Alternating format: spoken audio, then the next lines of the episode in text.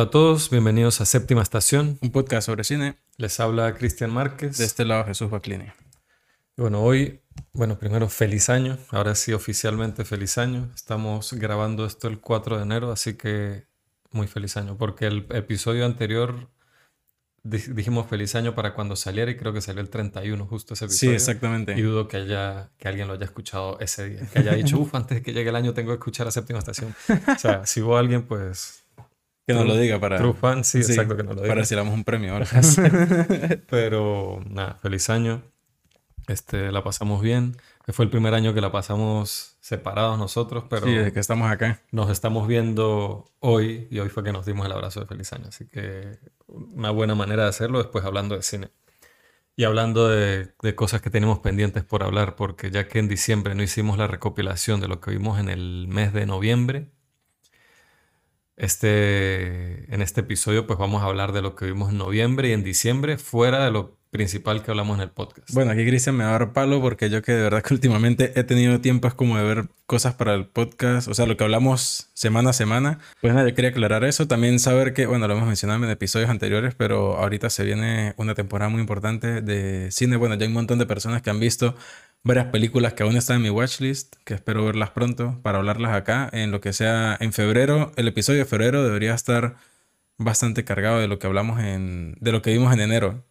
Porque ahorita es cuando se vienen, vamos a ver, bueno, usted va a hablar ya varias de esas. Pero ahorita se vienen un montón de pelis de estreno estuvieron en Cannes 2022, que no se han estrenado en cine aún, que se van a estrenar al menos aquí en España enero, febrero, pero que bueno, eh, trataremos de verlas lo más pronto y hablarlas en ese episodio. Sí, antes recordarles que nos sigan en Instagram, en Twitter, eh, se suscriban al canal de YouTube. Y también que tenemos un Buy Me a Coffee, hay contenido exclusivo y por solo 2 euros al mes pueden acceder a él y también pedirnos que hablemos de cosas que ustedes quieran que hablemos. También sepan que hay contenido para cada plataforma, sea en Instagram, en YouTube, se suben clips, cortos, reels, etcétera, que están bastante cool, entonces para que estén atentos allí. Y bueno, en Letterboxd, que también nos pueden seguir ahí, que es donde yo a veces monto, escribimos ambos, escribimos reseñas de vez en cuando y si quieren tener como spoiler de lo que vamos a hablar en el podcast, ahí pues ponemos que, que hemos ido viendo y, pueden deducirlo. Y a veces le ponemos puntuación. Yo a veces si sé que voy a hablar así intensamente de eso en el podcast, no le pongo puntuación para para que la gente no diga, ah, este le gustó o no le gustó, lo que sea. Yo porque generalmente hago las reseñas un poco tarde, yo siempre me espero una semana, dos semanas y ahí sí monto algo. Este, yo a veces que me provoca subir reseñas, no subo siempre, pero hay veces algunas películas y a veces las reseñas pueden ser una cosa súper larga, a veces una frase, a veces una cita de la película, a veces un corazoncito roto y ya. Yo siempre escribo algo. Hay películas que con las que me sorprendo que escribí un montón y no me lo esperaba. Y otras que con dos frases ya dije todo lo que tenía que decir. Vamos a empezar con las cosas que hemos visto en los últimos dos meses que no cubrimos, al menos no de manera amplia, en el podcast. Pues si quiere usted habla de 10, yo hablo de una, luego se vuelve a hablar de 10 y así va. No, vamos a hablar de una que los dos vimos. Ok. Smile, dirigida por Parker Finn. Esta película para mí fue una sorpresa, pero como pocas que tuve en el año. O sea, esta película a mí me voló la tapa de los sesos. Me parece que es, una, es mucho la fórmula, una fórmula de, un tipo de cine que, que, era como asiático, pero los, a, los, a los gringos les pareció como tan, a los estadounidenses les pareció como tan efectiva al hacer los remakes que la empezó a aplicar en sus propias películas y ya se volvió como una, una fórmula del cine horror comercial.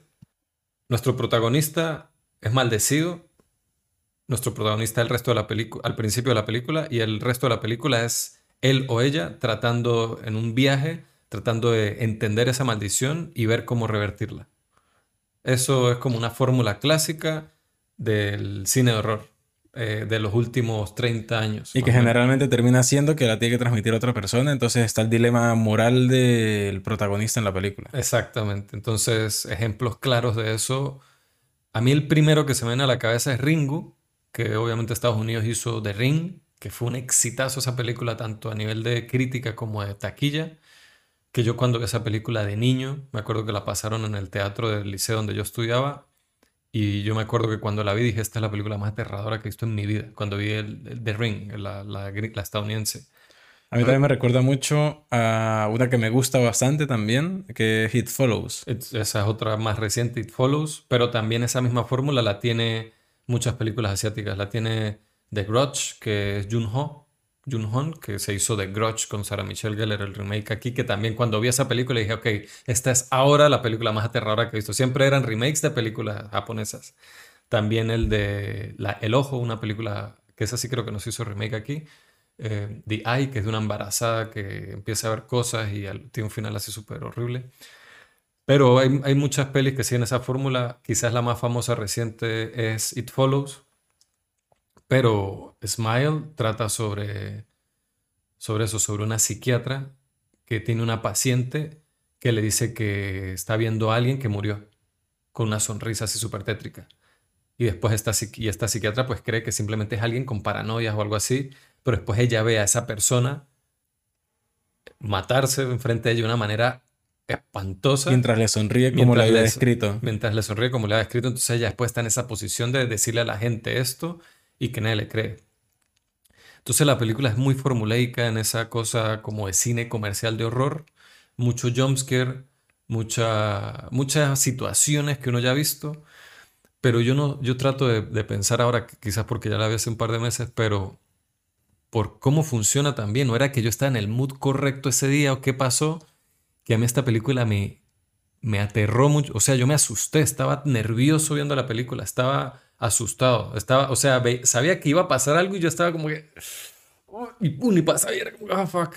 O sea, me, me, me asustó, me, me, puso nervioso porque, a ver, yo veo Hereditary, que es una película aterradora. Yo me acuerdo que cuando la vi en el cine, mi hermano y yo como que nos tocamos el pecho y está, o sea, en el cine esa película fue como súper extrema la experiencia, pero es como otra cosa. Esta película era como ese susto old school de cuando era niño y veía una película de terror que me da miedo como ver. Era como eso. Pero es curiosa esa pregunta que usted plantea porque al final me ha pasado, no solo con esta, pero con esta que estamos hablando particularmente de por qué. Si ya entendemos un poco cómo funciona que sigue como los, todos los checks que tiene que cumplir este tipo de películas. Pero ¿por qué? ¿Por qué nos afecta diferente o por qué nos afectó diferente? Usted, tal vez no sea la película, sino nosotros. En el momento en que la vimos, lo que usted dice, estaba en el mood perfecto. O si tiene algo la película en cuanto plantea obviamente La, la película hay que darle crédito porque, por ejemplo, hay cosas de la fotografía de la película que es como una omnipresencia constante, como algo que constantemente está observando. Hay uno, o sea, la cámara, o sea, no es una película barata en intenciones. Puede, puede, ser, puede, ser un poco, yo digo formulaica, como si fuera una palabra, en inglés es formulaic, ¿eso existe esa palabra? Bueno, ¿me entienden? Es como una mm. fórmula que se sigue de... Formulada podría ser. De, de un tipo de cine que ya hemos visto repetido muchas veces, pero las intenciones de cómo, pero cómo se aproximó para hacer la historia no es algo hecho así a lo, a, lo, a lo primero que se me ocurrió. Está como muy pensado la, el planteamiento de vestuario, de cámara, de las actuaciones, de la música, del jumpscare, que es un recurso que siempre he dicho que, el cine de Hollywood eh, prostituyó y está de moda como decir que ah, odio las películas con jumpscares. Esta película tiene muchos jumpscares, pero yo, a mí, yo no me acuerdo de uno que haya sido un jumpscare barato o un jumpscare mal justificado o mal ejecutado cada jumpscare que tenía, y algunos yo sabía que venía y yo como que me... Era como la montaña rusa, usted sube, usted sabe que va a bajar, pero usted uh, igualito le da ese golpe. Pero esa es la clave, algunos. Ajá. Porque hubo otros que yo no me lo esperaba para nada. Y, y, también que llega al final, cuando aparece la criatura esta, uno dice, hijo de puta, o sea... Este... El, diseño, el diseño viene muy referenciado de Asia. No, y es que lo dijo el director que él vio Attack on Titans y se ah, inspiró muchísimo en la película. Que es la segunda película estadounidense este año donde el director en una entrevista lo he escuchado decir que está inspirado de alguna manera en Attack on Titans. El otro fue Alex Garland con Men. Además de eso, la actriz, la protagonista, el, el trabajo que ella hizo en desquiciarse progresivamente, en perder la cordura, cómo empieza y es una persona como compuesta, una psiquiatra, uno ve que tiene unos ciertos problemas, roces con la hermana, pero cómo empieza a perderlo todo, o sea, a perder como sus cabales, a mí me, o sea, yo estaba preocupado por ella. De hecho, que hasta preocupado por la actriz. Esta palabra ha terminado bien. No sé, a mí Smile me pareció una gran sorpresa, una película de terror, como cuando nuestros amigos nos dicen, quiero ver algo de terror, este y Barbarian. A mí me gustó mucho la campaña publicitaria que tuvo la película, que en eventos deportivos y esto, había gente que se quedaba horas mirando a donde sea que estuvieran las cámaras, sonriendo. O sea, esa gente tuvieron que haberle pagado bien porque... Pagado Joder, pero me parece muy buena. Me parece muy Sí. buena porque no solamente invita a verla en, en publicidad común, como la vemos siempre en televisión, en radio, en los pósters, en las calles, sino esto era para que se virali- viralizara en redes. Exacto. Esto era para que la gente del público se diera cuenta y empezara a compartir exactamente eso y me parece muy inteligente O sea, también. es alguien que entendía cómo funciona el mercado actual, como el, el- la publicidad actual. Y para de el este tipo de cosas. película que estaban haciendo, que estaban promocionando, porque se aprovecharon de la premisa de la película y sin decir nada ya la estaban promocionando, que es la idea. Porque Sí. usted esa campaña eh, no la puede aplicar a cualquier película tampoco. Y es la primera película de Parker Finn. O sea, gran promesa este O sea señor. que ojalá, ojalá, Ojalá. Haga más Nah, cosas. este- est- esto concluye de alguna manera lo que ya hemos dicho muchas veces con respecto al cine de horror de este año, a nivel comercial. Como que está de vuelta. Es diferente. Esto es cine de terror comercial, pero muy bueno. Es que nada más recontando del año, que teníamos a Smile, que la estamos hablando, está Barbarian, está Pearl, está X, está Nope. O sea, es que hay Está The Black Phone, The Black Phone, eh, una ya extranjera, Speak No Evil también. O Speak sea, No Evil. Pero bueno, Smile, brutal. recomendada. Recomendadísima. La otra película que yo vi, The Stranger, dirigida por Thomas M. Wright. Tengo en la watchlist. La película trata sobre un caso, un caso no, como un- una metodología de investigación que yo ya había, yo como he visto tantas cosas de True Crime y eso, yo ya la había visto aplicada, pero nunca había visto una película donde se aplique esto, donde la policía, o sea, digamos como el- gu- un grupo policíaco, crea una organización criminal ficticia para agarrar a una sola persona. O sea, ellos crean como una organización criminal, en este caso es de como de venta de documentos falsos y lavado de dinero y cosas así, para, para seducir a este tipo que recién salió de la cárcel, y ponerlo a trabajar, que se agarre, agarre la confianza con las personas de esa organización criminal que es falsa y eventualmente confesar sobre un asesinato o un par de o varios asesinatos que cometió. Entonces, este, es- esta manera de trabajar ha tenido mucha polémica en el mundo real por razones éticas y morales, porque es, un- es una cosa, es una manipulación, pero, o sea, cuando yo me imagino la cara de las personas cuando las agarran. Porque no es como que le pusieron un, un wire, un micrófono al amigo, que ya es una mierda, y confesó, sino esto es un trabajo de meses y a veces de años en una organización que suele prácticamente su familia, que le da dinero, que le da oportunidad de trabajo, que le da una seguridad, se hace colega de los que trabajan con usted, que usted al fin se siente parte de una banda y al final, no uno, todos se sacan la placa, hijo de puta, está arrestado por confesar. O sea, tiene que, ser un estado catatónico. O sea, esa- reseteo mental. Claro, aquí están estos dos actores que ya dije, como esa sensación que dan, que son increíbles, como... A mí me encantan ellos, o sea, yo solo verlos comer cereal, no sé, o sea, me, me parecen brutales. Entonces son ellos dos en un juego constante entre sí.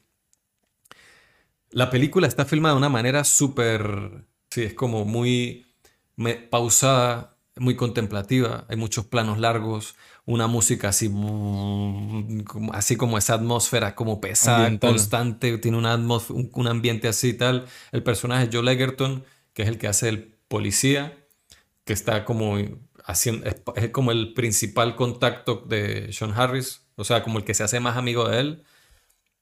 También vemos como su vida, o está como su vida haciendo este rol y su vida como padre, padre soltero. Y, está en la mierda. O sea, es un tipo que ya no puede. Varias veces le ha dicho a la gente como que "Cá- cámbienme, asignenme otro, otra cosa porque no puedo. Y, lo- y los jefes le dicen, men, tienes meses aquí creando un vínculo con este pana, confianza y eso, que para generarlo de nuevo con otra persona, además porque es todo un tema, o sea, todos son actores, son policías y también son actores.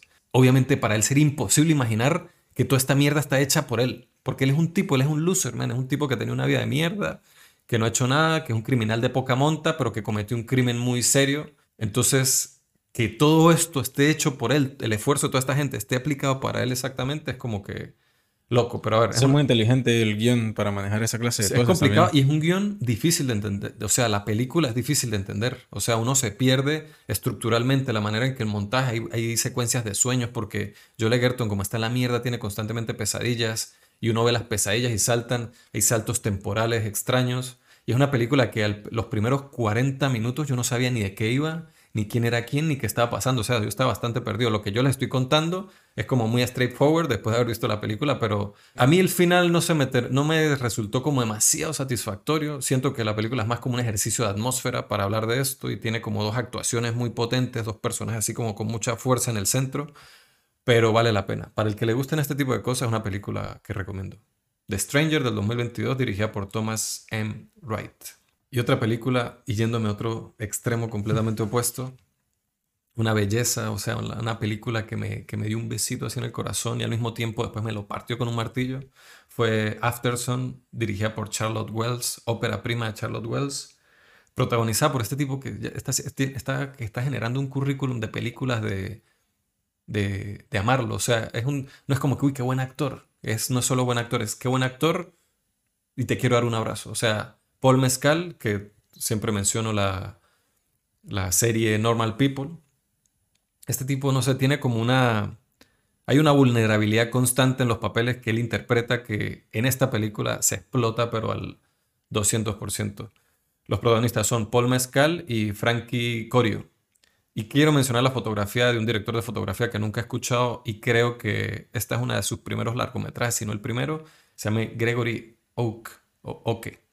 Afterson es una película sobre una mujer que recuerda unas vacaciones que pasó con su padre en un resort en Turquía.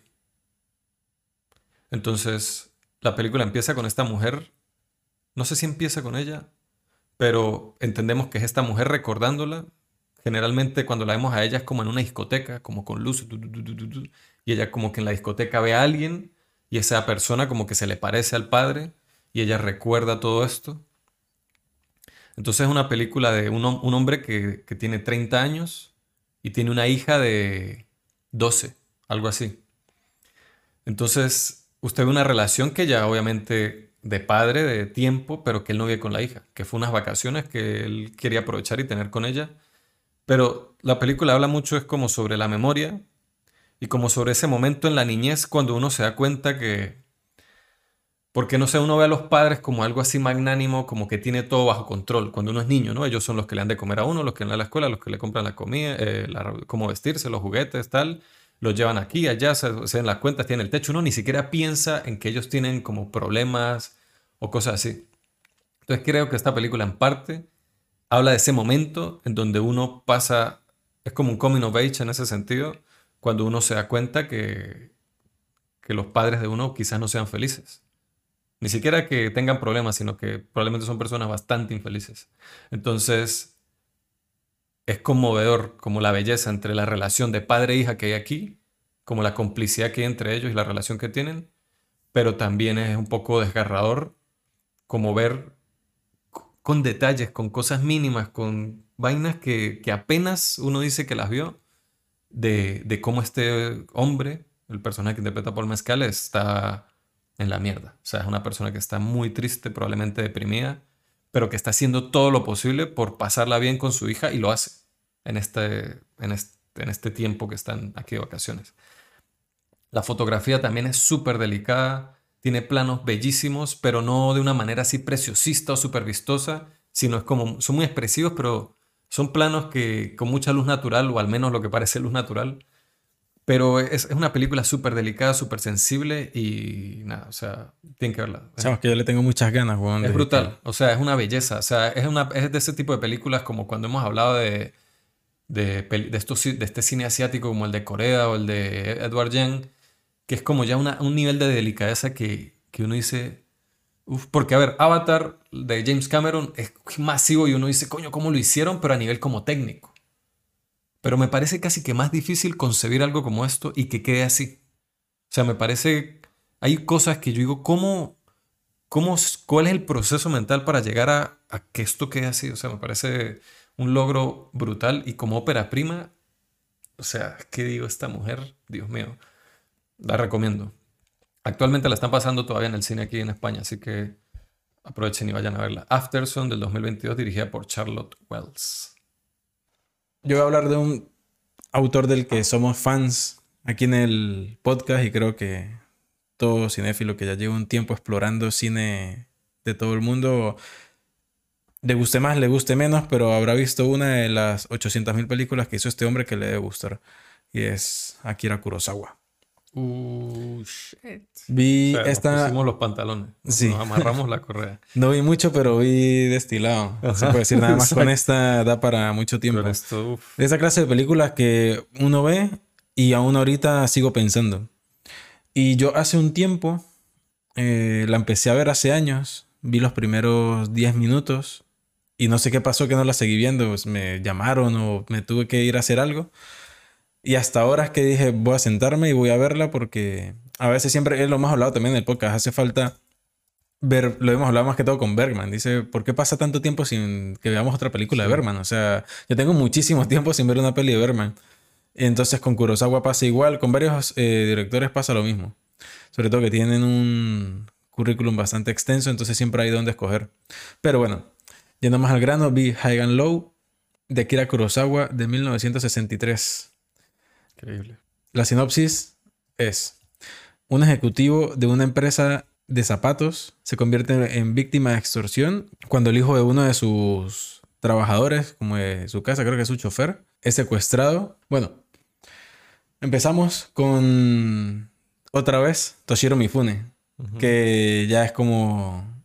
Habría que hacer un recuento de cuántas películas de Kurosawa salió, pero bueno, en las más famosas está siempre. Y esta es una de esas. Como dice la sinopsis, vemos en un inicio como el a Toshiro Mifune, que es el, el- el empresario de, de esta empresa de zapatos, de esta compañía de zapatos, teniendo como una discusión con, con sus socios. Entonces ellos están debatiendo en reducir costos, en cambiar materiales, tal, que hay otros países que lo están haciendo y que sale más rentable, pero este es un hombre que antepone mucho como la calidad ante, ante los costos y si algo tiene que costar cierta cantidad de dinero, pues tiene que costar y ya. En ese aspecto, eh, como a nivel del... el- ahí se plantea un poco el tema moral del personaje, como él ve el mundo y qué tan duro es al momento de ceder o no respecto a las circunstancias. Y momento después, pues eso se pone a prueba. Vemos a los niños, dos niños jugando, a ladrones y policías, y de repente los niños ya no están. Era como, un, era como un constante en esos primeros momentos de la película y luego ya no. Pero uno como espectador no se da cuenta de eso, sino hasta que llega un punto en el que preguntan por los niños, no sabe dónde están y reciben una llamada. Resulta que han secuestrado al hijo del, del ejecutivo. Y todo es un alboroto, sí, llamamos a la policía, no, no llamamos a la policía porque pueden hacerle algo al niño, vamos a pagar el rescate, él no duda ni un segundo en pagar el rescate y cuando está dispuesto ya a, llevar eso a las instancias de negociar y hacer lo que tiene que hacer, se dan cuenta de que su hijo no fue el que fue secuestrado, sino el de, creo que su chofer o alguien El que trabaja para él. chofer. Y ahí ya, ah, ahí ya, creo que la película no lleva ni 15 o 20 minutos y ya hay un dilema bastante jodido. O sea, es que... Es que genius. Es que es un empieza cuando llega ese detonante, yo me acuerdo que cuando yo estaba viendo esa película porque el principio el, el- el diálogo entre los ejecutivos y él nos pone toda, o sea, nos plantea toda la personalidad del personaje, todos cuáles son sus principios, sus valores, que está bien para él y que está mal, que está dispuesto a hacer, que no, y como toda su, o sea, es un desarrollo del personaje hecho de una manera muy ingeniosa porque nos habla de todo, de, su personalidad y de su, y de su vida, de su estado, de todas las posibilidades que él tiene y que no tiene, y en qué circunstancia de vida está su empresa actualmente, en lo, en lo determinante que es para él el dinero. Entonces después cuando llega el conflicto de que llega el hijo y él dice, él ni siquiera lo duda porque obviamente es su hijo, no lo dudo y voy a dar este dinero, después veré cómo resuelvo y doy el dinero para rescatar a mi hijo y cuando llega el hijo corriendo y lo abraza y entonces el chofer se queda y mi, y mi entonces por error se llevaron al del chofer, entonces es como que, ah, ok, todo este sacrificio que yo iba a hacer por mi sangre, pero ahora soy capaz de hacerlo por el de este señor que trabaja para mí. El, desa- el desarrollo de eso Es en toda la película es muy bueno porque el dinero, antes de que suceda esto, el dinero es un, como si es un aspecto importante y lo explican. Explican cómo él está en contra de la mayoría de las personas que tienen acciones en la compañía, pero que él ha estado durante, no sé, dos años haciendo jugadas para poder hacerse con la mayor cantidad de acciones y poder hacer él como lo que quiera, como que no se le impongan, o sea, como un montón de cosas que él ha invertido no solamente dinero y está arriesgando dinero, sino tiempo que ha invertido de su vida en eso y puede perderlo todo o no en esa situación. Entonces me parece como muy un planteamiento brutal. Y ya en sí hablando de la película como un todo, como para... Es que esto ya es una breboca bastante importante y ya el que... El, si, si, si con esto no la, ya no le dan ganas de verlas porque no, no, no la va a ver. No, bueno, y además del, del, del, de la puesta en escena de Kurosawa. Eso, a eso iba. Él es un pintor. Él es un pintor. Todas las composiciones que él hace son, parecen pinturas, eh, cuando son personajes, son muchos que lo hablamos cuando hablamos de los siete samuráis, cuando hablamos de de Rashomon y sin contar también que no hemos hablado pero que sería brutal en algún momento Yojimbo, Ran, un montón de pelis de él. Y cuando hay personajes parece un cuadro renacentista de estos donde cada personaje tiene un protagonismo diferente pero todos están en la misma composición que parece que fuera como coreografiado la forma en cómo se mueven cómo terminan aquí cuando está el dilema de, del niño que se hace todos están como pensativos tristes cabizbajos y cada uno lo demuestra a su manera y el cuadro es brutal. O sea, es como para agarrar ese fotograma, imprimirlo y claro, en la pared. Pero ni siquiera es, es que lo, lo, loco es que ni siquiera es algo a nivel de, de, que se ve bonito porque está muy bien compuesto, sino que la jerarquía de los personajes en ese momento está planteada visualmente en ese, en ese cuadro. Entonces a veces también lo que pasa es que los personajes se están moviendo y la cámara los encuadra pero entonces la cámara se mueve y también a veces, a veces están quietos y la cámara se mueve y los recompone de una manera porque la jerarquía cambió. Y a veces se mueven ellos y se mueve la cámara. Es una y usted locura. dice, ¿cómo hace esto? Men, y esto es pensando, en, esta película es de 1963. O sea, hay gente hoy día que con un teléfono y no son capaces de, de hacer eso. Este tipo andaba con una cámara ahí, con un motor, con casi que haciéndole así, y hacía estas composiciones tan elaboradas, tan, que, y no se ve como algo, y otra cosa es que se ve pasa desapercibido. Uno porque, bueno, se es estudioso y detalla esas cosas, pero no es como... El subconsciente igual le hace a uno... Claro. Percibir cosas. Pero quiero decir que no, no se siente como cuando veo las películas, que siempre doy el ejemplo de estos mexicanos, que a mí me gustan mucho sus películas de Iñárritu y Cuarón y esta gente, donde usted siente como la, la cosa de miren lo que puedo hacer. Con Kurosawa no se ve, no se siente eso que es algo que también pasa con Spielberg. Spielberg también es mucho de plano secuencia, esas composiciones elaboradas, pero es invisible. O sea, nunca es el director en medio. ¿Vieron el plano tan cool que dice? O sea, Kurosawa y Spielberg tienen esa habilidad. Pero es brutal, man. O sea, me parece que esto es clase de cine, esta película. Sí, y a nivel del... No solamente lo que... Estamos hablando de los primeros 15, 20 minutos. Exacto. No voy a hablar aquí de toda la película, porque es que, como cuando hablamos de los episodios que tenemos subidos en el Buy Me a Coffee, que de, desgranamos todo. Esta peli es para desgranarla. Esa película toda, es para eso completa. totalmente. Brutal, o sea, hay momentos en los que hay muchísima tensión, hay planos que incluso me dieron un poco de miedo, hay una secuencia en un tren en la que vemos a, a, a los secuestradores y la forma en cómo están retratados, cómo se ven, como esa perspectiva del tren pasando y tienen al niño ahí, o sea, hay como mucha tensión en ese momento que a mí me dio mucho miedo qué podía pasar porque como muchas cosas en juego y aparte en la historia va metiendo muchos elementos. El elemento geográfico también es muy importante, dónde está ubicada la casa, de dónde se hicieron las llamadas, esto, aquello, o sea, dónde están los personajes, cuando al final se va descubriendo un poco de, de quién es también, o sea, la película en vez de ir, o sea, sube a 100 por hora en los primeros 15 20 minutos y no es que baje. Uh -huh. O sea, la película va agregando constantemente cosas que va haciendo que cada vez haya más y más y más y más tensión. Y el final a mí me parece bastante triste. Esperanzador y triste al mismo tiempo, hablando de diferentes personajes. Pero muy, muy buena. O sea, esta película es para revisitarla. Yo quiero volverla a ver en un par de años. Yo, yo la quiero volver a ver ahora que estamos hablando de ese después que terminemos el podcast. o sea, esta película es increíble. Es una de mis películas favoritas de la historia y de Kurosawa. O sea, es brutal. Increíble. High and Low de 1963 del maestro Akira Kurosawa. Grande. Este, bueno, yo quiero hablar de algo uf, que, que, que, que, se puede hablar después de esta película. Nada, ya listo, se acabó el podcast. Nos vemos. No, bueno, vamos a, a, Yo quiero hablar de una película, vamos a calmarnos un poquito, de una película venezolana que vi gracias a que, por ciertos contactos que tengo en Venezuela, que, a ver, no, no, lo, no lo pedí yo, pero ya había escuchado hablar de la película, estuvo en el Festival de Cine Venezolano en el 2022 y ganó el premio a Mejor Película. Y eso a mí siendo honesto y siendo venezolano y todo, a mí generalmente no, no es algo que me diga, uy, sí, la tengo que ver. No es que me da mucha confianza porque he visto películas que ganan ese premio en ese festival y uff, a mí no me han gustado. Que hay mejores en el festival. Que hay mejores en el festival, pero ganan por otras razones, no sé, por amiguismo, por cosas políticas, por qué sé yo, por qué ganan a veces. Pero el, el, el, la etiqueta de mejor película en el Festival de Cine Venezolano para mí no es una garantía de calidad. Entonces yo cuando me pasan el link, un link de prensa para ver la película, yo estaba un poco escéptico y de hecho no la vi de una vez eh, con otras películas que me pasan así como un poco, con un poco de exclusividad, yo de una vez las veo, pero esta pues la dejé, creo que me tardé como dos semanas. Un día como que la veo, de hecho así como que, ah bueno, es corta, dura una hora, diez minutos, vamos a verla. La pongo y me sorprendió muchísimo. Fue una película que me dio mucha esperanza con respecto a lo que se está haciendo en Venezuela y a lo que estamos haciendo autores venezolanos. La película se llama Yo y las Bestias y tiene fecha de estreno oficial en el 2021, pero creo que ha sido más vista en el 2022, o sea, así como estuvo en festivales y todo eso. Es dirigida por un señor que se llama Nico Manzano. A ver, un señor, es una persona creo que es unos cuantos años mayor que yo.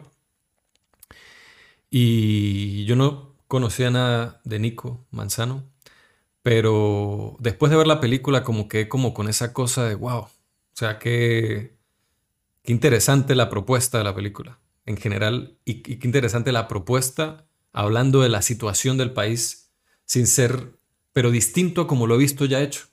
O sea, es como que es una historia de un personaje, un músico, que cuando empieza vemos a, lo vemos a él ensayando con una banda. Entonces, si no me equivoco, es como que los otros de la banda le dicen que van a tocar en X festival o en X evento. Y él como que, men, yo no, yo no voy pendiente de tocar ahí. O sea, como que éticamente él tiene como conflictos con eso, pero nunca nos señalan como una cosa de propaganda política, no, que tal, que el chavismo, lo que sea. Sino él dice, no, mi pana, que yo no tal. Y, entonces él se separa de la banda y dice, voy por mi cuenta a hacer mi proyecto y ustedes siguen vendiéndole su alma al diablo básicamente porque claro, hay, hay dinero, qué sé yo, hay un, hay un toque con el gobierno, hay dinero, ahí es un toque, no le pares, que no sé qué, tal, y él, no, no, no, yo con esa gente no me involucro, qué tal, no sé qué, pum, él se va. Pero como digo, esto no se subraya, no es algo como que la situación política y miren que este va en contra del gobierno y tal, sino es algo que pasa, es una situación normal y, que yo de alguna manera, que yo estaba en Venezuela, más en el mundo del cine y eso, lo vi. Gente que, que aprovechaba esas oportunidades y gente que por razones éticas, pues no, ya sea en el mundo del cine o en el mundo laboral en general. Entonces este chico empieza por su cuenta a, a trabajar en su proyecto musical, él solo.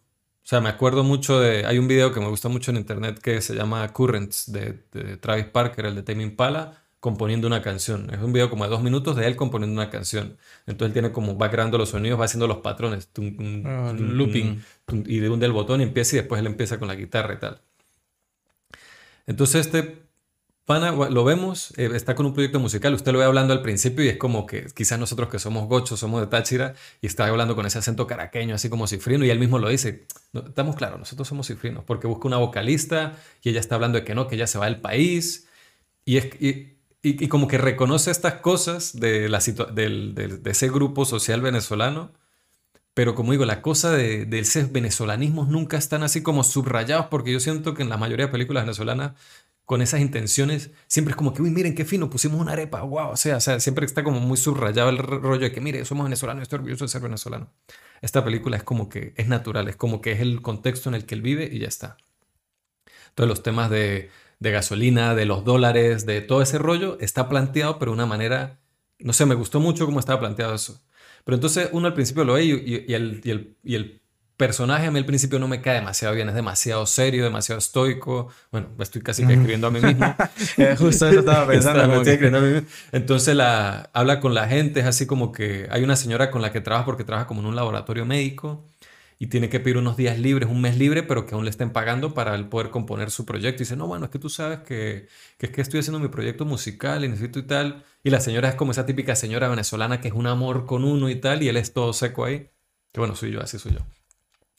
Entonces empieza, compone, vamos a ver cuando compone su primer tema, y cuando va a componer su primer tema, de repente aparecen estas dos criaturas, que son como dos personas donde no hay un género definido que están vestidas de una manera muy particular, como con una, no sé, yo diría que con una influencia un poco Oriente Medio, como que la vestimenta que tienen así les tapa el rostro como una malla y tal. Y ellos le ayudan a tocar, a tocar. O sea, cuando él está componiendo. Entonces, cuando empieza a tocar el primer tema, es como un, se convierte en un videoclip. Y el primer tema yo dije, ya, pero, o sea, yo ahí todavía no estaba como en la sintonía de la peli. Yo, pero ¿qué es esto? Este pana me cae mal. Este está así. o sea, esta gente, esto que es una película es un videoclip. Después escucho el tema y yo, men, la canción está de puta madre. O sea, la canción me gusta. Y dije, bueno, sigo viendo la película, compone el segundo tema y veo que la película, cada vez que él va a componer un tema, se convierte básicamente en un videoclip. Pero un videoclip hecho de una manera brutal. Y fue como que entré en la sintonía de la película y es cada vez que iba a tocar una canción, al final de la película ya era como que, o sea, como que más bien me entusiasmaba. Quería ver cómo era ese momento de la canción.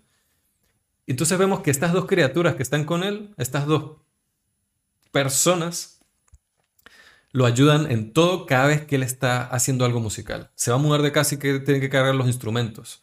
Estos, estas, estas criaturas le ayudan a cargar los instrumentos en, la, en el maletero del coche y tal. Pero uno entiende que son dos cosas que solo él ve.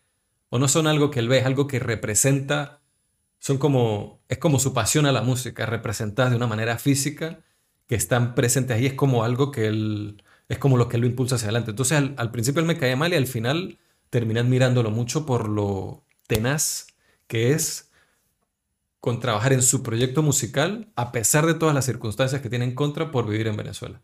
Es curioso porque yo supe de esta película casualmente porque ganó el festival, pero porque yo sigo, creo que es la pareja de él, que es la vocalista de una banda venezolana que se llama La Pequeña Revancha, cuya, que a mí me gusta muchísimo, y una de esas canciones me inspiró a mí a uno de los guiones que estoy escribiendo que casualmente habla sobre la movida musical en bueno, nuestra ciudad, básicamente en San Cristóbal. Entonces me parece curiosa como esa conexión como que hay circunstancial y de inspiración eh, como un círculo. Entonces eso ha hecho, o sea, que yo tenga muchas ganas de verla, pero por otro lado que no al menos hasta yo tener como algo más completo de esto que estoy desarrollando, pero... Yo incluso la quiero ver otra vez y si llega aquí al cine en algún momento me gustaría llevar a algunos amigos españoles a ir a verla al cine, porque me interesa... No, que si estuviese en cine sería inevitable, ahí sí ya diría como, claro, perder la oportunidad de verla en cine sería brutal. Pero a ver, a mí me, me gustó mucho la peli, o sea, me parece una de las propuestas más interesantes, como originales, como como no sé, fue como una bocanada de aire fresco. Me sentí como tan contento cuando terminó la película. A ver, no digo que es la mejor película de todos los tiempos, pero hablando de cine venezolano fue como que digo, coño, esta película está de puta madre, o sea, está brutal. Que esa frase nunca la digo para ser venezolana, pero es como que de propuestas del país del que yo vengo, es una propuesta que me gustó muchísimo. Por cómo habla del país y en sí por la propuesta, ya sea del país que sea. Otra cosa que quería decir era que a raíz de que me gustó tanto la música de la peli, me puse a buscar, porque dije, esto es como un proyecto, me, acordé, qué sé yo, de Lemonade de Beyoncé. O sea, no es que la música se parece ni nada, pero que ella hizo un proyecto musical de que era, era todo, todas las canciones de ese proyecto, de ese álbum, eran un video, era como un trabajo audiovisual completo musical y en audiovisual, mejor dicho. Entonces yo dije, esto será como una banda que hizo una peli para de alguna manera promocionar un disco y tal, y resulta que no es el caso, sino que Nico, Nico Manzano era músico, y esto es como, como canciones que quedaron de un proyecto musical de él que nunca como que despegó, pero él ha hecho dirección de fotografía de, este, de esta persona que tampoco lo conocía, que se llama Wincho Schaefer, y escuché un poco de canciones y dije, soy fan. O sea, me metí como en un círculo de gente, de, de, artistas venezolanos, tanto en cine como en música, a raíz de ver esta película que dije, ¿dónde habían estado estos panas toda mi vida? O sea, no lo... Estaba, estaba brutal, O sea, esta peli bien y espero ver lo próximo que haga Nico Manzano porque esta película está súper cool. A ver, ya hablé de lo, del orgulloso que me sentí del, del, cine venezolano este año, que fue, la única cosa venezolana que he visto este año, sinceramente, no he visto más cosas, pero me dijeron que en el festival se vieron varias películas buenas en el festival de este año del cine venezolano. De hecho, me dijeron que, que a nosotros que nos gustó mucho Piedra, Pelo, Tijera en su tiempo, que Hernán Javes sacó otra película, y esa película también me la, me la recomendaron, me dijeron que estaba bastante bien, y nada, que, que, bueno, que hay como cosas, cositas, se, están pasando cositas en el cine. Jezabel. Se, llama Jezabel, exacto, esa. Otra película que hay, pero ya no hablando de cine venezolano, sino de cine español, que el cine español le ha dado honrón tras honrón a todas las películas españolas que he visto que se estrenan este año, todas, todas han sido buenas. O sea, no han sido, ah, está bien, han sido buenas pelis. Alcarrás, de Carla Simón, que fue la que ganó en Venecia. Asbestas, de Rodrigo Sorogoyen, que tuvimos una conversación de una hora que podíamos haber hablado dos horas más de esa película. Brutal, Rodrigo Sorogoyen, que es un crack. Ahora Mantícora, Carlos Bermud, que hizo probablemente la película más, mi película española favorita de los últimos años, que es Magical Girl. Yo vi después de esa película Quién te cantará, que también me gustó, pero normal. Mantícora. Increíble, o sea, increíble esta película, pero de una manera muchísimo más minimalista muchísimo más eh, austera. Austera. Austera. O sea, ya me confundí. Bueno, así como que aislada de elementos. La falta de elementos es lo que hace, es lo que le da interés a lo que estamos viendo, no la, no la suma de ellos. La película empieza sin música, sin ningún tipo de sonido. De hecho, en ese momento pensé en el cine que, algo estaba mal con el sonido con una animación 3D en vivo. Está animando un monstruo. Se está construyendo un monstruo así como a lápiz, digitalmente, en 3D. Le están dando vuelta, le están haciendo la, aquí como el pelo, las, no sé, los músculos de aquí y tal, los ojos, las patas, tal. Y, y eso dura como 3 minutos, 5 minutos, solo eso. El siguiente plano, plano que vemos es a alguien con un, con un set de VR, de realidad virtual, dibujando. O sea, entendemos que esta persona es la que está creando un monstruo. Mantícora, el nombre de la película, es un monstruo con cuerpo de león y cabeza de hombre. Entonces, esto es una persona creando un monstruo. Después entendemos que él es una persona, su trabajo es diseñar el diseño de criaturas para videojuegos. Y que eso ya por sí me pareció interesante, como meternos un poco en ese mundo. Y el resto de la película es seguir a este hombre. Es que para hablar bien de esta película hay que revelar algo que no es un, o sea, es, un spoiler, pero es como el detonante de la película. Lo que pasa es que como no es una película con una estructura típica que a los 15 minutos ya nos detona todo, sino como a la media hora, 35 minutos, es que pasa algo que uno dice, hostia, o sea, es como que mierda. Y ahí es cuando uno se empieza a sentir burda raro, incómodo viendo la película, que es en lo que Carlos Bermud es un experto en hacerlo sentir a uno incómodo y raro y como a veces reírse y como reírse con incomodidad o sentirse como o, agarrarle cariño a alguien y después decir, oh no, ¿verdad que esta persona hizo? O sea, eh, las películas de Bermuda uno se siente incómodo.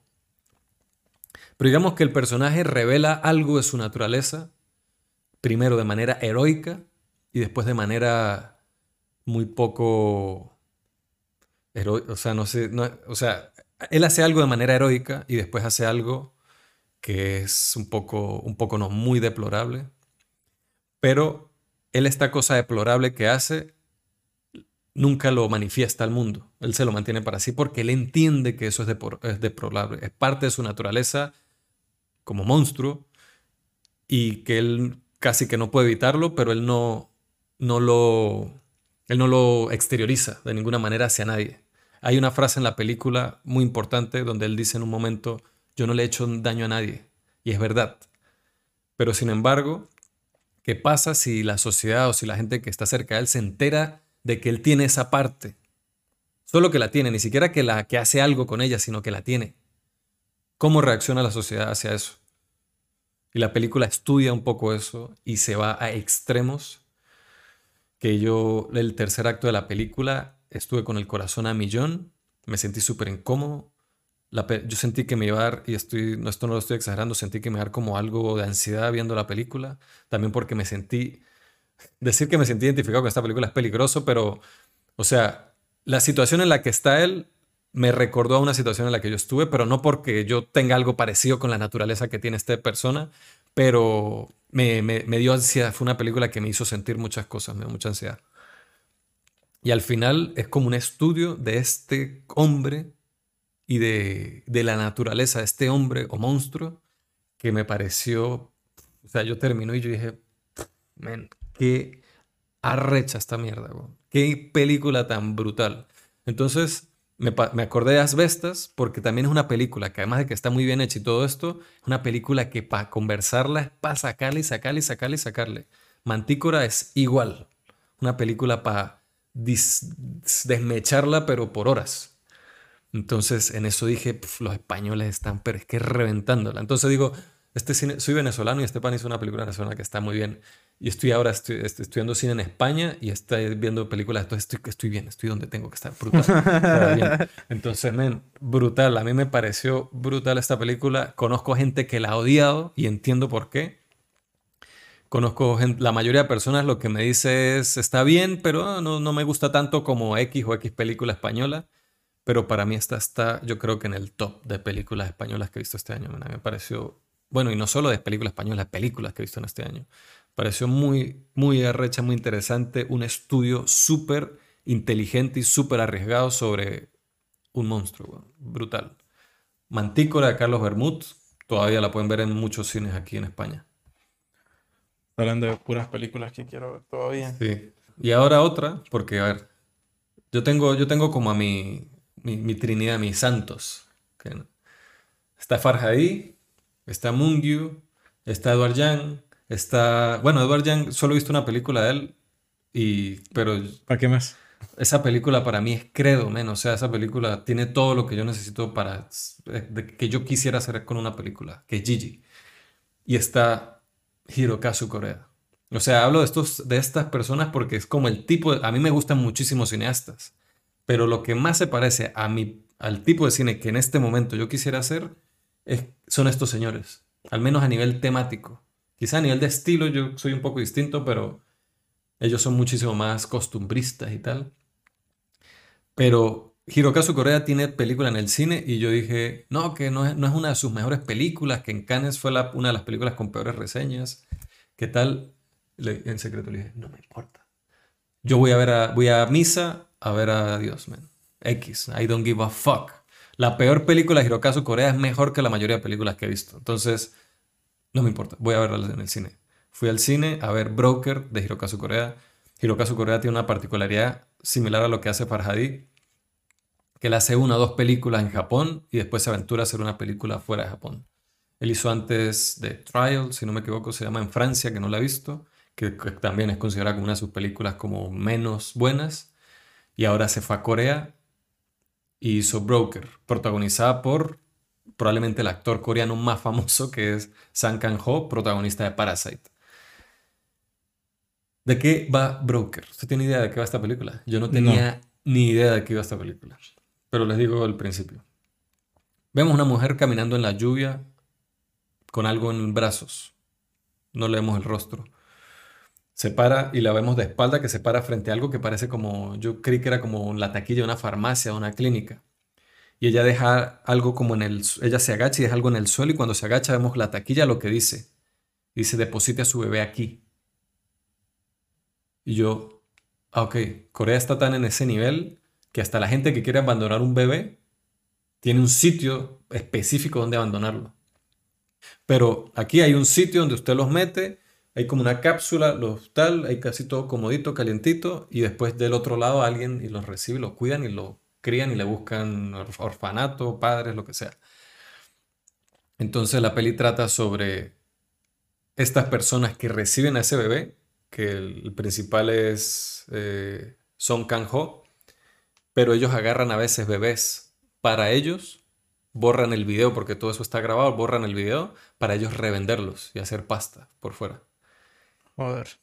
O sea, hardcore, hardcore, o sea, heavy, heavy.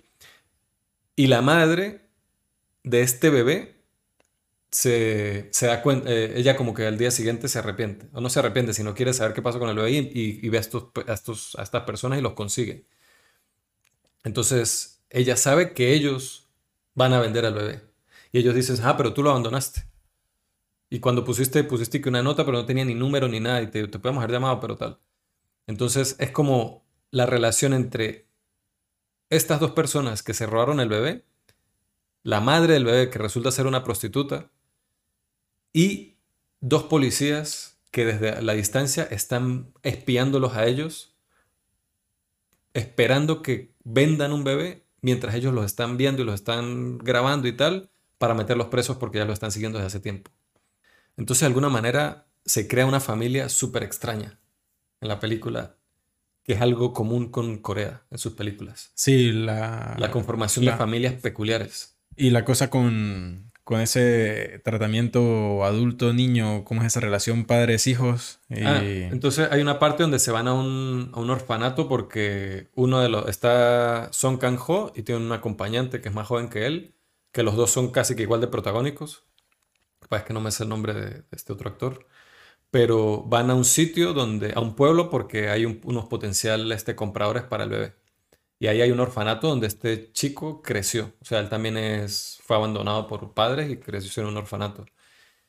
Y allí, este, pues como que lo conocen los niños y lo quieren mucho y tal. Y en un momento ellos como que se van de ahí y uno de los niños se va a escondidas, se mete en el carro y se va con ellos. Entonces él se vuelve también parte de la familia. Un niño huérfano que es un vacilón, es súper cómico.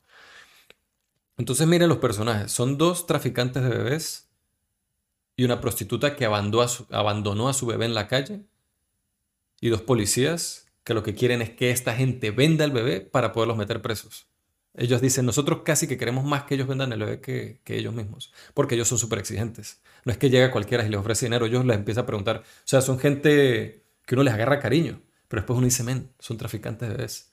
Entonces se conforma esta familia súper extraña pero todo es manejado con la sutileza, la sensibilidad y el amor a la vida que tiene Corea, que no lo tiene más nadie en la tierra. O sea, este tipo hace una película hermosísima con momentos bellísimos sobre estos personajes que yo le había seguido a otra persona y hace un thriller, una cosa así súper oscura, súper turbia. Y esto es una película que, que, es delicada como una flor, marico. O sea, no, es, no llega a la altura de Choplifters o Still Walking, que es mi favorita, o Afterlife, pero es Corea, Usted no falla, este tipo no, no falla tampoco, o sea, es una película bellísima, sí creo que se vuelve muy, como las otras películas son más delicadas, esta película es como más eh, explícita con respecto al mensaje que da. Y, y, como que subraya más ciertas cosas, como opiniones políticas que él tiene sobre ciertas cosas, que eso quizás fue lo que me hizo entender por qué en Cannes no le fue tan bien. Sin embargo, en Cannes, eh, Song Kang-ho ganó el premio a Mejor Actor, si no me equivoco. Pero un chart que hace la crítica que va a Cannes puso esta película por debajo, pero hay, una opinión que tiene con respecto al aborto y todo eso que es bastante como marcada. Este, y eso me parece que, que, no es tan delicada ni tan sutil al final con respecto a los temas de los que quiere hablar como otras de sus películas, pero igual, como digo, una película no tan buena de Corea es mejor que la mayoría de películas. Así que recomendadísima. Broker de Hirokazu Corea. Está también en el cine ahora aquí en España. Bueno, esto va perfecto para hacer una dupla con una peli que mencionamos cuando hablamos de Pinocho, creo que fue. Ah, vida como un zucchini. Sí, perfecto, exacto. Claro, película suiza dirigida por Claude Barras del 2016.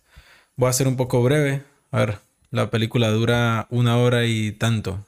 O sea, sorprendente cómo en tan poco tiempo y con, creo que esa es la potencia también de la animación y la animación stop motion, que le da como tanta vida y tanta riqueza a, a la expresividad tanto de los personajes como de las situaciones, que no se necesita tanto como para... Y también un guion que está escrito nada más y nada menos que por Celine Chama, entre otros. Diosa, Celine Chama. Hay una como una atención al detalle, como a la forma de hablar de ciertos temas que son fuertes, son crudos, son potentes, desde la inocencia de unos niños que algunos conocen, conocieron o nunca van a conocer a sus padres y viven todos en un orfanato y básicamente seguimos sus aventuras y esto para algunos de esos personajes es una especie de coming of age de cómo cambia su vida de un momento a otro, el roce, la interacción con las personas con las que comparten allí, los adultos con los que interactúan, que también los adultos en esta película me parecen hermosos, o sea, eh, el contraste con los adultos. policía, menos, sí, policía, todos los, eh, los que viven con ellos en el, en el orfanato, el profesor, tienen unos chistes súper extraños que dan risas todo el tiempo respecto a ellos, la perspectiva que tienen ellos de niños. Pero es muy loco porque los adultos de los que tenemos eh, información así bonita, momentos muy bonitos, son los que vemos. Y de los que tenemos las cosas más oscuras o más desdeñables o las facetas más tristes del ser humano son los que no vemos. Solamente sabemos cosas de ellos, pero nunca aparecen. Entonces, no sé, hay como muchos elementos en esa película que me parecen importantes. Me parece una película importante de ver. O sea, siento que, que todos deberíamos ver una película como esta. Además que no toma nada de tiempo, o sea, una hora, una hora y pico. Una hora de diez, si acaso. Y para mí, para mí no necesita más. Me parece brutal. La música, la animación, el diseño de los personajes transmite de cada uno lo que tiene que transmitir y se complementa perfectamente con la forma en cómo ven el mundo y cómo lo dice la película. Que, nada, esas películas que uno termina de ver y uno como que siente tristeza, pero a la vez felicidad como, como una esperanza a la que uno tuvo que haber llegado. Puede pasar por un... Sí, es, como, es como cuando uno necesita llorar y alguien le da un abrazo que le permite uno hacerlo. Y después, es como la sensación después de ese abrazo. A no ser esa película... Bueno, Celine Siama hace mucho eso. Yo cuando vi Petit Maman también dije, esta pana que come. Bueno, es como lo que digo de Corea. También es un, tiene una sensibilidad, una cosa con el detalle, una que yo, uff, me encanta, bueno, Celine se llama, yo de hecho debería ver más de sus películas, lo que pasa es que hubo una de ellas que yo empecé a ver. No sabía que ella había escrito también París, Distrito 13. que dirigida, dirigida por Jack, Jack el de Un Profeta, que es un película en esa película. Pero bueno, bien. vivía como un zucchini o vivía como un calabacín de 2016, brutal, o sea, cuando quieran reír y llorar al mismo tiempo, esta es la película. Yo voy a hablar de otra película hermosísima para mantenernos un poco en esta onda por el momento, porque después esto se va a poner un poco turbio. Otra película española, diametralmente opuesta a Mantícora de Carlos Bermud. Esta película es de una ópera prima del Alauda Ruiz de Asua. Se llama Cinco Lobitos. Protagonizada por Laia Costa, que yo a Laia Costa siempre la recuerdo por Victoria, que peliculón, si han visto Victoria, el plano secuencia más largo que se ha hecho en el cine. Estamos hablando de esa peli el otro día aquí. Sí, es brutal, brutal, esa película es muy buena. No es solo el gimmick, del, ¿cómo se dice eso? Como, no es como solo la... Lo impresionante del recurso. La, sí, la impresionante del recurso del plano secuencia, sino siento que está justificado y la película como logro técnico es impresionante, pero como película es brutal también. Yo siempre tengo el recuerdo de cuando yo la empecé a ver, es que yo no tenía idea de nada. Yo solamente sabía que tenía que verla. Llegó un punto en el que yo pensé, uy, pero este plano está como largo, ¿no?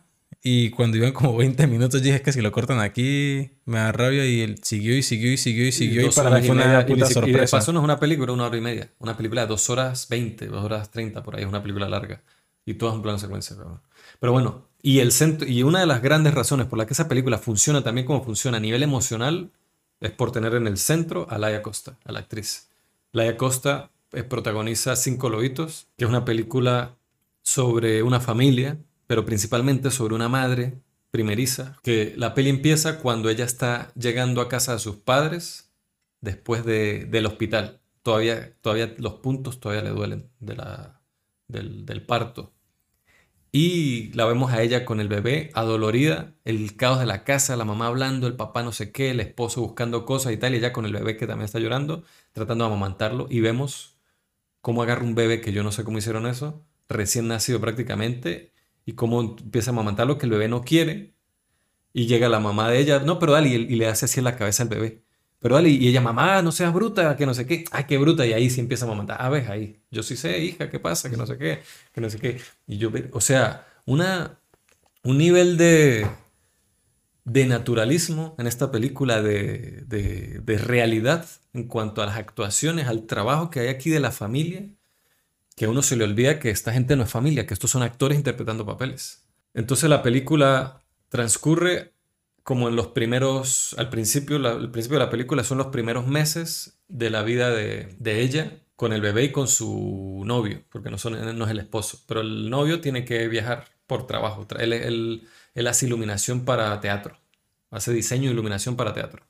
Entonces tiene que viajar y ven las discusiones que tienen por eso, la manera en que ella reacciona y también, o sea, lo que más me impresionó de la película, que es algo parecido al... Es un, es una, un cumplido parecido al que leía el Carras cuando la vi, es lo natural de, de las interacciones, de los diálogos y del, del, tipo de interacción y el tipo de conflictos que se presenta entre, entre familia, entre personajes. Ella finalmente él se va y ella queda sola y pues decide irse a, los padres que viven en Galicia, si no me equivoco. Que Galicia también es donde es asbestas, ¿no? Bueno, aquí se, ve, aquí se ve mucho más bonito que allá. O sea, no es tan turbio toda la cosa. Aquí es como con un entorno un poquito más amistoso. Menos mal. Pero entonces ver la, eso, la relación de ella con su padre y con su madre. Y también es como mucho ver el entendimiento finalmente de una mujer de 35 años con su primer hijo, quizás por primera vez entendiendo completamente a su madre, que es una persona complicada. A mí a la madre yo varias veces, uff, yo he conocido personas como ella, es como que hay una parte donde va al hospital, a la madre la tienen que llevar al hospital por algo que le pasa y, y Laia Costa, el personaje de ella, dice cinco minutos para que ya todo el mundo odiara a mi madre por comentarios que hace. Es esa típica persona que critica, que, tiene un comentario sobre todo y tal. Pero es una persona que se preocupa y es muy eficiente. Y también alguien que me conmovió mucho fue el padre. Hay una frase también que dice, la madre dice, porque la hija en un momento trata mal al padre, que ella está muy estresada todo el tiempo, y la madre la regaña, que la madre siempre trata horrible al padre, pero la madre le dice, no le hables a tu padre. Él fue, un, terrible esposo, pero ha sido un excelente padre. Y yo, o sea, y hubo otra parte donde están viendo unos videos, videos como familiares, y dice la madre, a veces eres feliz y no, y no te das cuenta. O sea, como que a veces eres feliz y no eres consciente de ello, mientras lo eres. Y tiene como esa, no sé, tiene como unas frases así, como una reflexión sobre eso, sobre la vida, la felicidad, lo que es vivir constantemente, lo difícil que es vivir pero lo mucho que se puede disfrutar, pero que es eso, lo hemos hablado muchas veces, los pequeños momentos en contra del... Porque toda esta película es un estrés, es una cosa difícil, es el primer año de vida de este bebé y por todas las cosas que tiene que pasar esta madre y al mismo tiempo pues vemos la interacción que ella tiene con su familia y men, una belleza, o sea, es también beso de chef, esto es una película bellísima, o sea, yo me quedé entre me quedo entre Mantícora y esta como película española favorita que, me parecía difícil después de haber visto Asbestas, que es tan buena, pero es que habla de la calidad de cine que ha salido de España este año. Y esta película, la primera vez que me la mencionaron fue María del Puy, que fue que me dio clases, que ella fue la, ha sido yo dirección de Rodrigo Sorogoyen. Y ella es amiga de Alauda Ruiz de Auso. Y cuando esa película apenas salió al cine, que ninguno de nosotros sabía de ella, nos dijo en la clase, ya vieron cinco lobitos, tienen que ir a verla, no sé qué. yo al principio creí que era ella como haciéndole el pitch a su amiga, pero no. Película, película, película, bellísima, triste, pero real, como que muestra las emociones humanas y de la interacción de familia de una manera real, que no es ni muy hermosa ni muy fea, sino es ambas cosas a la vez y me pareció bellísima. Me encantó, Cinco Lobitos. Ay, marico, la lista de cosas pendientes no sé si no crecer. Sí, nena, es brutal. Yo creo que, que, sí, o sea, aquí es una película bonita para ver también así en grupo y eso, porque, pero a mí me, me llegó, tiene frases que me parecieron brutales. O sea, el guion es bellísimo y vi una entrevista de la directora y decía que en parte la película le inspiró a su primer año como madre. Y se nota, man. O sea, hay una, hay una como... Entendimiento. Un entendimiento de la realidad de esa situación que, que, que no lo puede hacer cualquiera. O sea, es brutal. Otra película dando un volantazo con drifting así a la otra dirección y chocándose contra una pared en Irán. Uf, vi una película que la vi el primero de enero. Y dije, voy a ver algo rela, no sé qué, este año, como patal, no sé qué. Esta no era la película para ver en ese momento, pero bueno, igual la vi. Holy Spider, de Ali Abasi. Ali Abasi es un director que nació en Irán, pero vive en Dinamarca. Y él hizo una película antes que se llama Border que es como sobre dos hermanos o de una pareja. Yo no la he visto, mi hermano la vio, me dijo que es increíble y yo me acuerdo que en ese año fue una de las películas extranjeras que tenía así como muy pendiente de ver y pues está ahí en la lista todavía sin verla. Pero me, acuerdo que mi hermano me habló muy bien de ella y salió en varias listas de tops y de críticos y gente hablando de películas raras y eso, hablan de esa película, pero yo no la he visto. Pero esa película la hizo en Dinamarca. Holy Spider la, rodó en Turquía, pero es una historia porque no podía rodarla en Irán por razones políticas, porque querían meter los presos a todos después de hacer esta película. Pero la, está ambientada y habla de una situación en Irán y está hablada en persa. La peli trata sobre, o sea, habla sobre un hecho real, algo que pasó en Irán entre el año 2000 y 2001. Que cuando abre vemos a una mujer que entendemos que es una prostituta. Que a mí eso ya de por sí me llamó la atención. O sea, me parecía curioso porque uno sabe como lo conservador que es la cultura y, la, y lo cerrada que, y lo fanáticos que son con la religión en, en ese país. Entonces un trabajo como la prostitución, obviamente no, seguramente que no es legal como muchos otros países, pero cómo se maneja, ese, cómo, se, cómo es la logística de eso. O sea, me parecía curioso como ver un poco cómo era y, esta película lo muestra de una manera que es, man, o, sea, o sea, usted ve los primeros, usted con los primeros 15 minutos de esta película, usted sabe si es capaz de ver esto o no, porque es rudo, man. o sea, es, es ruda, es una película que no, no va, no, no, no, ay, no, no es así como con, no, en la, duro, o sea, esta película no anda, no anda con, como con sutilezas de tal, esta película está filmada casi como un estilo documental y tiene imágenes rudísimas. Seguimos a esta mujer que se está prostituyendo, los clientes la tratan mal, de horrible, la mujer es drogadicta, tiene los dientes podridos y la mujer es madre. Vemos cómo sigue a uno de esos clientes, pero ella siente como algo raro con él cuando lo lleva como a su, a su apartamento. Y cuando justo va a entrar al departamento, ella le dice, ¿sabes qué? No me siento bien, creo que me voy a ir. Y él dice, no, no, tranquila, ven, ven, ven. Y dice, no, no, no, lo siento, no me voy a ir. Y él, pero que venga. Y dice que no, que me voy. Se va, da la espalda, el hombre la agarra, le da un puñetazo, la tira al suelo, le cae puñetazos, pero cuando lo describo así es porque así es como lo vemos, y la estrangula con las manos, ven y vemos, yo no sé cómo hicieron eso, pero nosotros vemos cómo se le van poniendo, se le van rompiendo los vasos de los ojos a la mujer mientras la están estrangulando. Y muere. La mata de una manera horrible, la estrangula. Y yo dije, ok, la película no es sobre ella. creí que ella era la protagonista, pero joder, o sea, yo dije, maldita sea. Yo incluso pensé en quitarla porque es que Pana no está en el mood para ver algo así. Después vamos a una reportera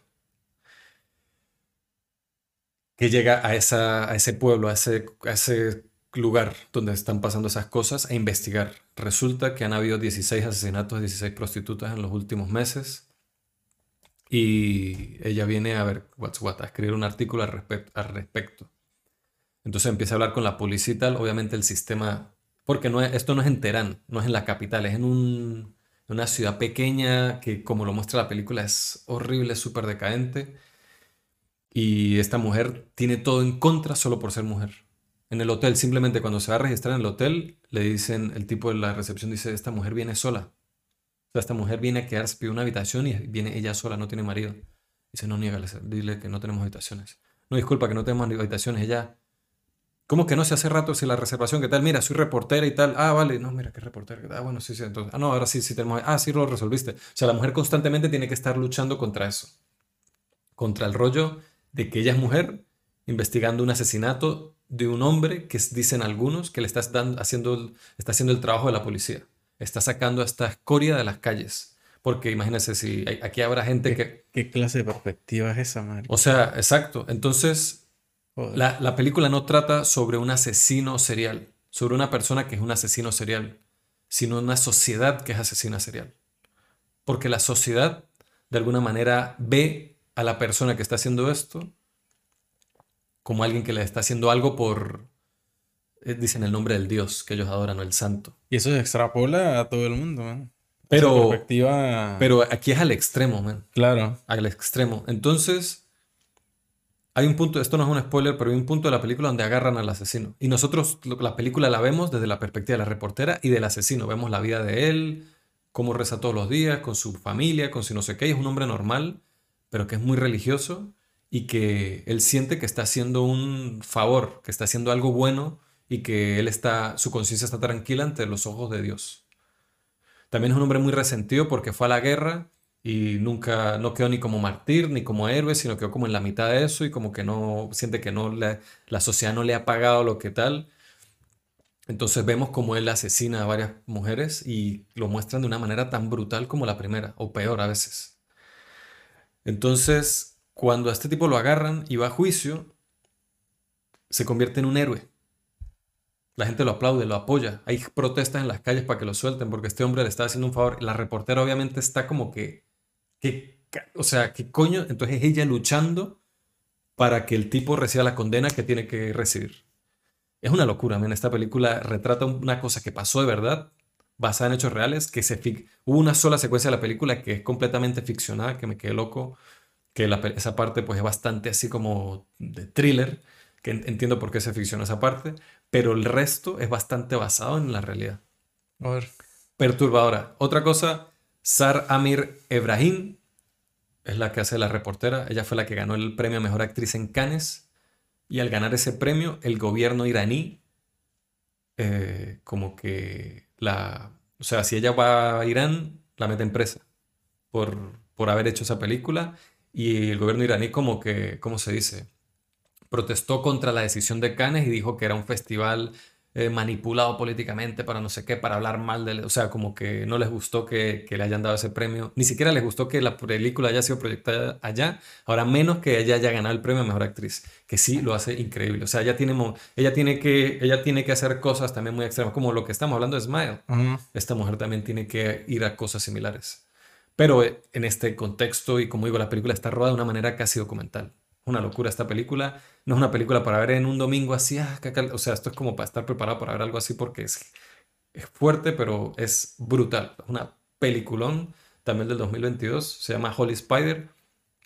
Y no sé si. Sí, está actualmente en cines aquí en España. Todas estas películas están en cines aquí en España. El póster me parece brutal. Es como una, mire, como es el póster. Sí, lo estaba viendo ahorita. Como una alfombra con, con, Esta es una de las prostitutas que el tipo, que el tipo caza. La última película de la que voy a hablar la vi anoche. Que esta era la película que quería ver cuando vi Holy Spider, pero no estaba. Se le cruzaron los cables. Se le cruzaron los cables, entonces vi The Menu de Mark Mylod. Mark Mylod solo ha dirigido episodios de televisión, principalmente reconocido por episodios de Succession, de Game of Thrones y de Shameless.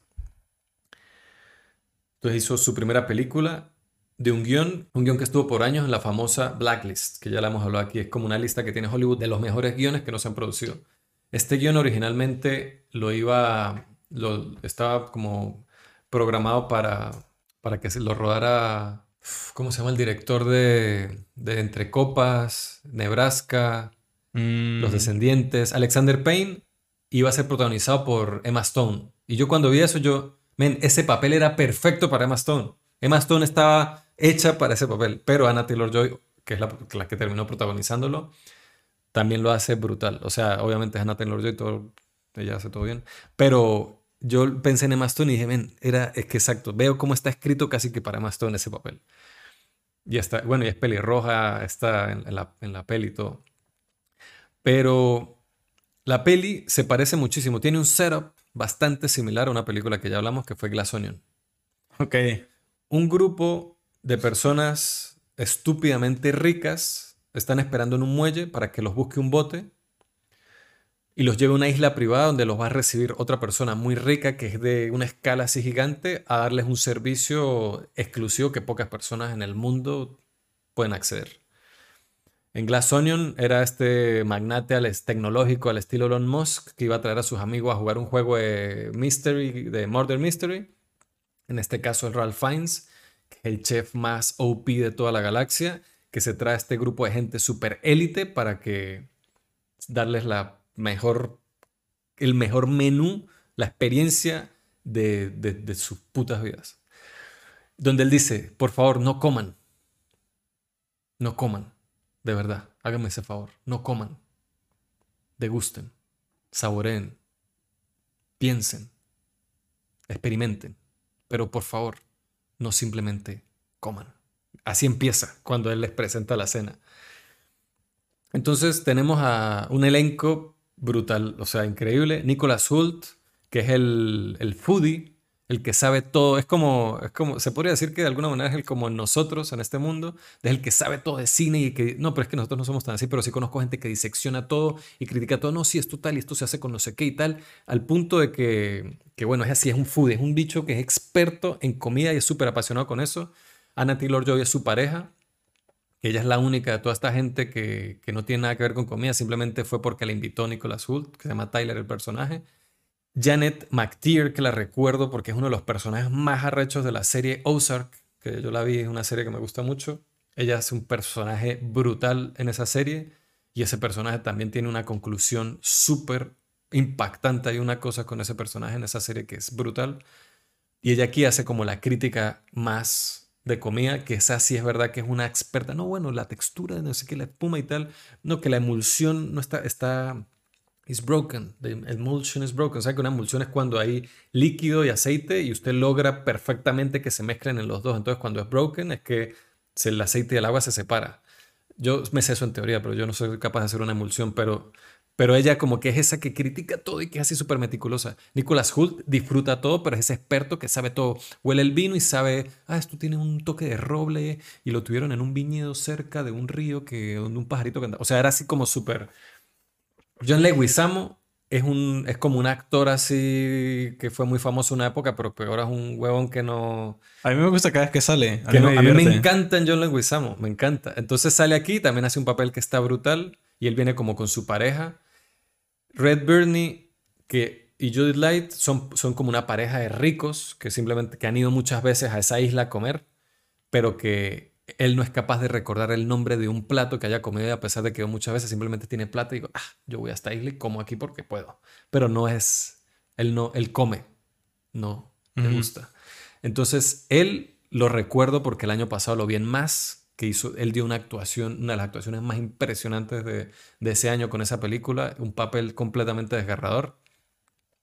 Y, hay, bueno, otro grupo de personajes que están Rob Young, Arturo, Arturo Castro y Mark Saint Cyr, que son como tres amigos que son como super empresarios, así magnates, que tienen mucho dinero, están con el stock y tal, y son como, trabajan para el principal inversionista de, de ese restaurante y esa isla Ralph Fiennes.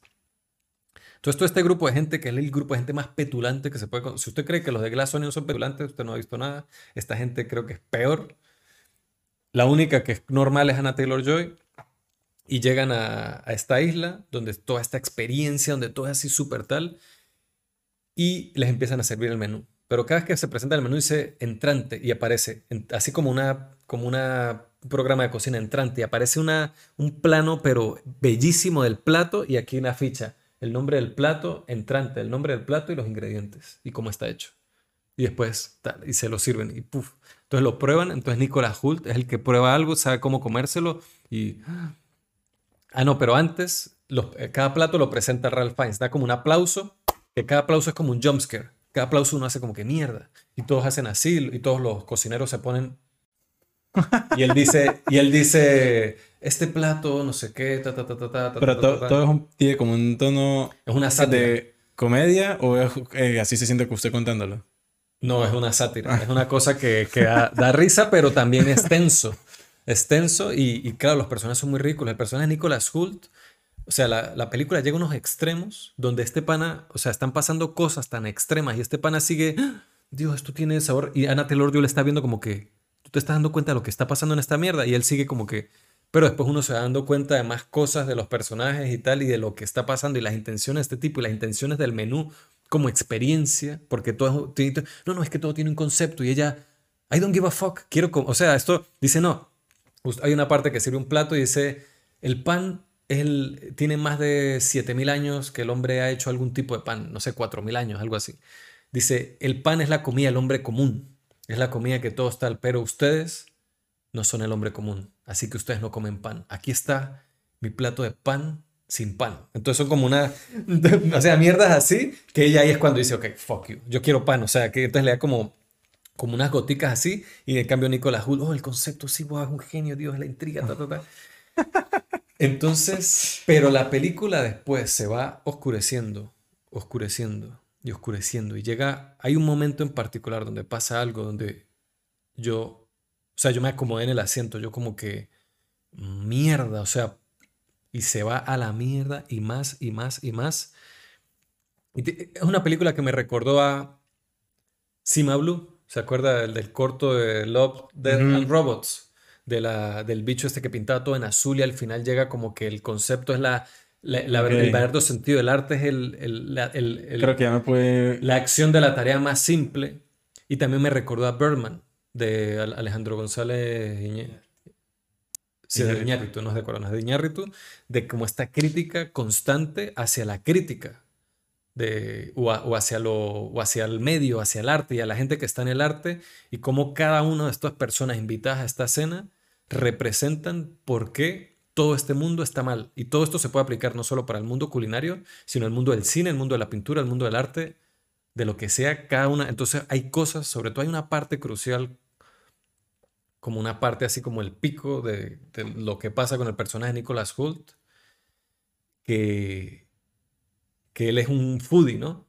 Él es un foodie, es el que sabe todo de comida y tal. Y oh, sí, sí, bueno, hay aquí una parte, un paréntesis de la cena. Eh, Tyler, ¿por qué no nos haces algo? Y él se pone que, ah, si sabes tanto, a ver qué haces. Si criticas tanto, si hablas tanto de esto, bueno, hazme algo, a ver. Entonces hay algo a lo que llega esa parte de la historia que me pareció como, como como la crítica completa que hace la película me pareció interesantísimo. O sea, como, como agarra. Yo puedo estar muy de acuerdo con unas cosas, con no. Hay que obviamente a veces desconectar un poco el cerebro para la lógica de ciertas cosas que suceden. Pero me pareció una película súper entretenida, con actuaciones súper carismáticas, súper divertidas y que hace una crítica bastante interesante sobre ciertos temas de una manera bastante ingeniosa. Entiendo por qué este guion está en esa lista, porque el guion está brutal. Diría que el montaje al principio me parecía extraño, que este tipo de cosas yo nunca las comento, pero al principio es una película que va como muy rápido, sea, se mueve como muy rápido y eso a veces es bueno, pero aquí se me hizo extraño, como que no entendía como el ritmo de la peli, pero siento que es como que la película tiene mucha prisa por llegar al menú, mm. al restaurante. Y no sé, me pareció, al principio me, no, yo dije, esta peli que, o sea, como que me parece como una película que quería tratar de ser algo que no era, pero, pero cuando llegan al, al restaurante Ahí ya todas esas críticas se me van, se me olvidan y viene toda esta experiencia del menú. Mejor dicho, es cuando aparece Ralph Fiennes, es cuando la película ya listo. Todo está brutal, es una película para ver en grupo, debe ser súper divertido. Y nada, es lo último de lo que quería hablar. El menú de Mark Mylod. Bueno, una buena recopilación. Sí. Uh, mañana voy a estar ronco. Pero nada, esperamos que lo hayan disfrutado. Un episodio un poco más largo de los usuales, pero no tan largo como los teníamos antes. Así que bueno, un así que bueno, y hablamos bastantes cosas. Así que nada. Ya esperamos que para el otro mes, yo creo que nuestro top quedará como para dentro de dos meses. Para los Oscar, man. Cuando sean los Oscar. Claro. Y el otro mes, pues bueno, tener la oportunidad de hablar de muchas más cosas. Exacto. Esperamos que lo hayan disfrutado. Nos vemos la otra semana. Nos vemos la otra semana. Feliz año otra vez. Chao.